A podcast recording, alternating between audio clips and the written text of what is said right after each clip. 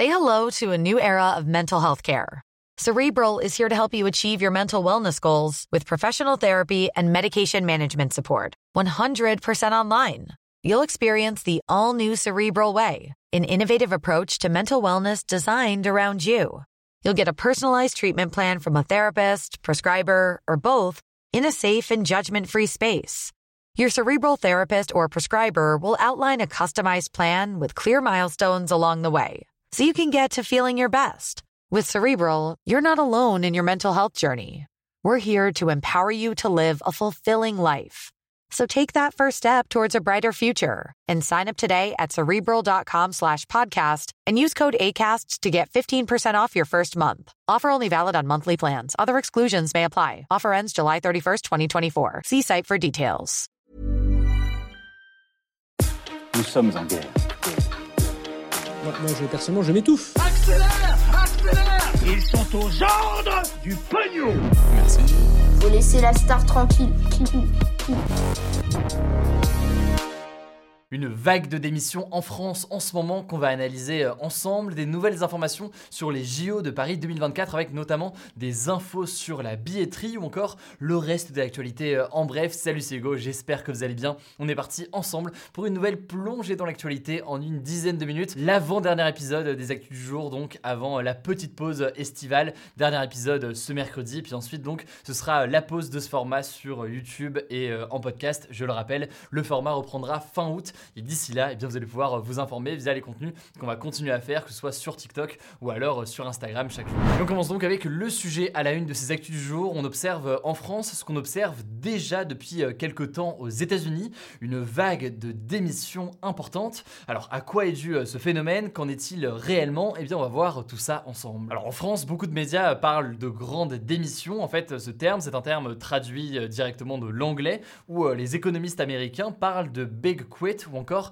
The Great Resignation aux États-Unis. Et en l'occurrence, je vous en avais euh, parlé en octobre déjà dans les actus du jour. Ça traduit en fait un phénomène où jamais autant de personnes ont démissionné euh, aux États-Unis. En fait, près d'un tiers de la population des États-Unis en âge de travailler a démissionné en 2021. Oui, un tiers de la population en âge de travailler. Ça représente donc 48 millions de personnes dans le pays. C'est absolument euh, énorme. Et cette dynamique persiste en 2022 puisque ça fait 12 mois consécutif que plus de 4 millions de démissions sont enregistrées euh, chaque mois dans le pays. Et c'est un record tout simplement euh, depuis plus de 20 ans. Et si je vous en parle aujourd'hui, c'est parce que euh, cette tendance du hausse du nombre de démissions commence à arriver aussi en France. Alors on n'est pas sur les mêmes ordres de grandeur, mais tout de même, près de 470 000 personnes ont quitté leur CDI en France entre janvier et mars 2022, selon les chiffres du ministère du Travail. C'est tout simplement du jamais vu et c'est supérieur de 20% à la même période en 2019. Or, eh bien, cette tendance pourrait euh, continuer à s'accentuer car euh, beaucoup de Français songeraient euh, en ce moment à démissionner et c'est particulièrement le cas des jeunes. En effet, selon une étude de la Confédération des petites et moyennes entreprises, eh bien, c'est 42% des moins de 35 ans qui réfléchissent à démissionner dans les 12 prochains mois. alors, comment expliquer une telle hausse de démission et surtout, bah, que recherchent ces gens qui quittent leur travail? Alors, la première raison, c'est des réflexions générales dans leur rapport au travail. Aujourd'hui, il y a de plus en plus de personnes qui questionnent euh, davantage leur travail, qui questionnent leur rapport à leur travail, le sens qu'ils peuvent avoir euh, dans leur vie. Et beaucoup, du coup, euh, n'hésitent pas à démissionner pour se tourner vers d'autres métiers qui les tentent davantage, quitte parfois à être moins payés, ou alors de façon à faire passer leur vie personnelle au premier plan, que ce soit pour prendre une année de pause ou alors pour partir à la retraite plus tôt. Et là, en l'occurrence, sur ce rapport au travail qui a évolué, eh bien, la crise du coronavirus est forcément passée par là. Ça a été un moment d'arrêt de l'activité économique dans pas mal de secteurs, ce qui a permis à pas mal de personnes de se poser sur ces questions-là et éventuellement du coup de prendre des décisions parfois assez euh, radicales juste après. Bon, mais la deuxième raison qui peut expliquer une vague de démission euh, plus importante en ce moment, eh bien c'est une raison plus structurelle, disons, en fait, qui est liée à l'activité économique euh, en ce moment, notamment en France. En fait, les gens ont tendance à démissionner plus facilement quand le marché du travail est dynamique et c'est le cas en l'occurrence en France et aux États-Unis en ce moment, malgré toutes les crises qu'on connaît avec notamment la guerre en Ukraine et les sur des domaines clés comme par exemple l'énergie. Tout de même, en France, 700 000 nouveaux emplois ont été créés dans le pays depuis le début de la pandémie de Covid. Le taux de chômage a tendance aussi dernièrement à reculer. Tout ça eh bien, peut pousser davantage les personnes à quitter leur travail pour en rejoindre un autre. Or, ce type de contexte en général est favorable donc aux démissions et aux changements de travail, c'est quelque chose qu'on observe pas mal. C'est d'ailleurs souvent une opportunité pour eh bien, certains salariés aller essayer de chercher des meilleurs salaires dans une autre entreprise. Et en quelque sorte, dans certains cas évidemment, c'est pas dans tous les domaines et pas dans toutes les situations, loin de là, eh bien ça peut amener certains salariés à être en position de force face aux entreprises qui cherchent à recruter, notamment dans des domaines où les profils sont très très qualifiés, donc que les entreprises cherchent beaucoup à recruter. Alors pour autant, selon Mathieu Plan, qui est économiste à l'OFCE et qui était interrogé cette semaine dans le journal du dimanche, faut relativiser quand même l'ampleur de cette grande démission en France par rapport aux États-Unis. En effet, le marché du travail français et américain n'est absolument pas le même. Les démissions sont quand même beaucoup plus courantes et même beaucoup plus dans les mentalités aux États-Unis. Par ailleurs, eh bien, le système social et de retraite n'est pas le même en France. En France, le code du travail non plus n'est pas le même.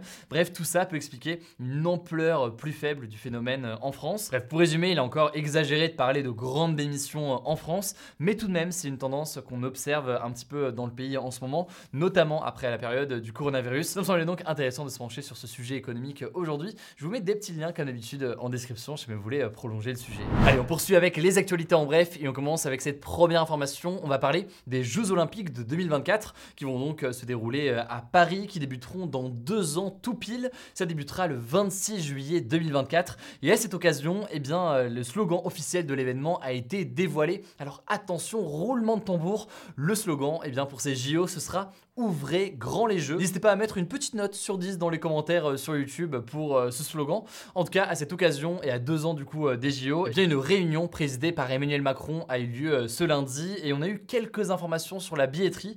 les billets iront de 24 euros à 950 euros et parmi ces billets, eh bien 400 000 billets seront achetés par l'État et distribués aux jeunes, particulièrement les moins de 16 ans. Sachant que des billets seront aussi distribués à certains fonctionnaires, donc des personnes qui travaillent pour l'État pour votre information euh, aussi, les ventes commenceront par une forme de tirage au sort à partir euh, de fin 2022. Je vous en reparlerai euh, du coup dans quelques mois dans les actus du jour. En tout cas, concernant ces JO de Paris, eh bien, je voulais vous partager un chiffre qui est assez intéressant, qui est sorti aujourd'hui, au lendemain donc de cette réunion. Seuls 26% des Français se disent intéressés par les JO de Paris. 47% des Français même se disent indifférents vis-à-vis de l'événement. Voilà donc pour ces chiffres qui vont tout de même, vous l'imaginez, évoluer forcément à l'approche des Jeux et d'ici 2024. On continue avec une deuxième actualité euh, en France. Le ministre de la Santé, François Braun, a annoncé l'ouverture d'un centre de vaccination à Paris contre la variole du singe.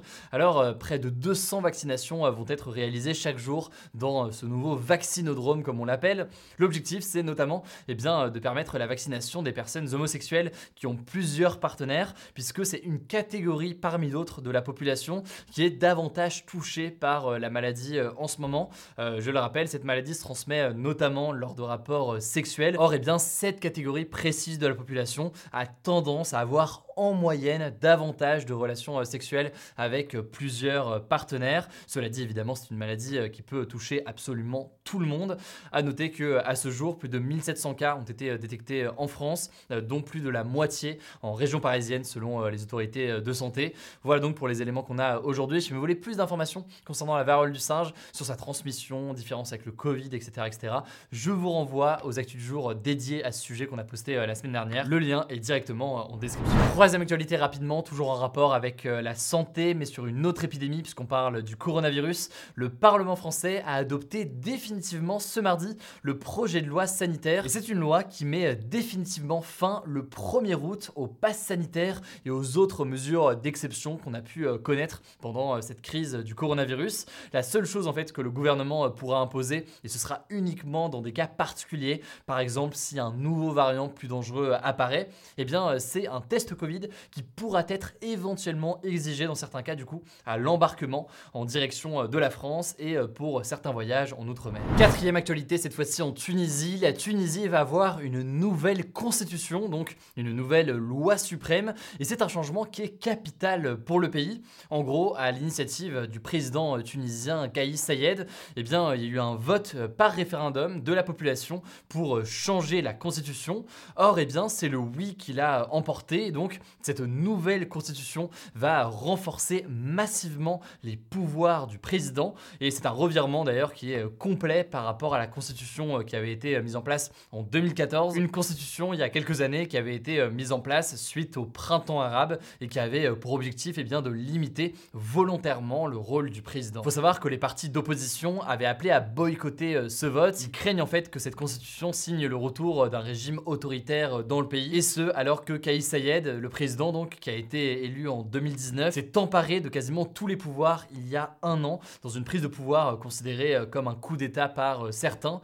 Bref, je vous tiendrai au courant évidemment de l'évolution de la situation. Allez, on continue avec une cinquième actualité. Le pape François est actuellement en déplacement au Canada et il a demandé pardon au nom de l'Église catholique aux communautés autochtones du pays, notamment des Amérindiens, des Métis ou encore des Inuits. En gros, au cours du XXe siècle, eh bien, ces communautés autochtones, qui représentent plus de 5% de la population canadienne aujourd'hui, ont été contraints d'adopter la culture des colons qui s'installaient donc à l'époque dans ce territoire. Plus de 150 000 enfants autochtones ont notamment été envoyés de force dans des pensionnats religieux où certains ont été victimes de violences, parfois sexuelles. Et au total, c'est 6000 enfants autochtones qui seraient morts dans ces pensionnats à l'époque. Et ces faits sont d'ailleurs souvent considérés aujourd'hui comme un véritable génocide culturel perpétré donc par l'Église catholique. Alors en déplacement au Canada, le pape a évoqué cette semaine une erreur dévastatrice de l'Église catholique.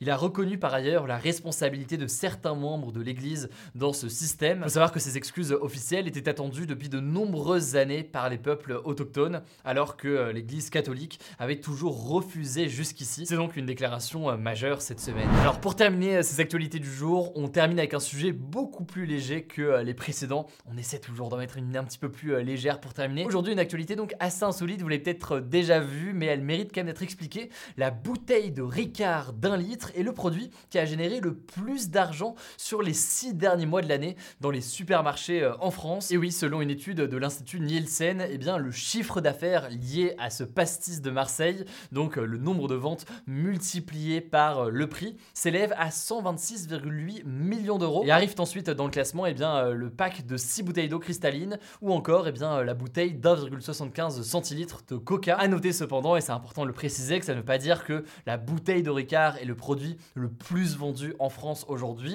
loin de là d'ailleurs, ce qui s'est le plus vendu, c'est le pack de cristalline. Mais simplement, eh bien, une bouteille de Ricard coûte près de 20 euros, donc c'est beaucoup plus cher que l'eau. Et donc forcément, en termes de chiffre d'affaires, eh bien, le Ricard arrive en tête. Sachant que pour autre information, si on exclut les boissons de ce classement, eh bien, les produits les plus lucratifs pour les supermarchés, ce sont le Nutella suivi d'un fromage, en l'occurrence le fromage Caprice des Dieux. Voilà, c'est la fin de ce résumé de l'actualité du jour. Évidemment, pensez à vous abonner pour ne pas rater le suivant, quelle que soit d'ailleurs l'application que vous utilisez pour m'écouter. Rendez-vous aussi sur YouTube et sur Instagram pour d'autres contenus d'actualité exclusifs. Écoutez, je crois que j'ai tout dit, prenez soin de vous et on se dit à très vite.